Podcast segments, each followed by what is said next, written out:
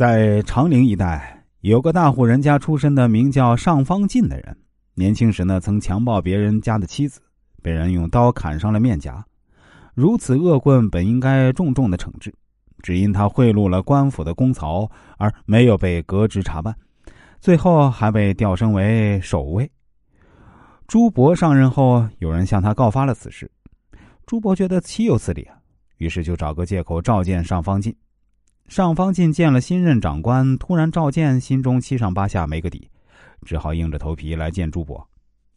朱伯仔细看尚方进的脸，果然发现有疤痕，朱伯就让左右退开，假装十分关心的样子，问尚方进：“你脸上的伤疤是怎么搞的呀？”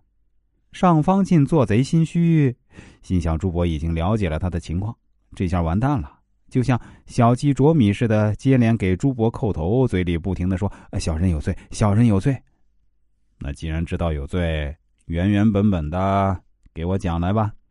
是是，尚方进如实的讲述了事情经过。朱伯将自己听到的与之相比较，觉得大致不差。他用两眼严厉的逼视着尚方进，吓得尚方进头也不敢抬，只是一个劲儿的哀求。请大人恕罪，小人以后再也不干那种伤天害理的事了。哈哈哈哈朱伯突然大笑：“男子汉大丈夫啊，难免会发生这种事情的。本官呢，想为你雪耻，给你个立功的机会，你愿意效力吗？”尚方进刚开始被朱伯的笑声吓得直起鸡皮疙瘩，心想这下要倒大霉了。但听着听着，终于缓过气儿来。朱伯刚说完。他又是扑通一声跪倒在地，小人万死不辞，一定为大人效力。于是呢，朱伯好言安慰了他一番，命令尚方进不得向任何人泄露今天的谈话情况，要他努力干事儿，有机会呢记录一些其他官员的言论，并及时向自己报告。尚方进已经俨然成了朱伯的亲信耳目了。自从被朱伯宽视重用之后啊。尚方进对朱伯的大恩大德时刻铭记在心，所以啊，干起事来特别卖命。不久啊，他就破获了许多起盗窃、强奸等大案，工作十分见成效，使地方治安情况大为改观。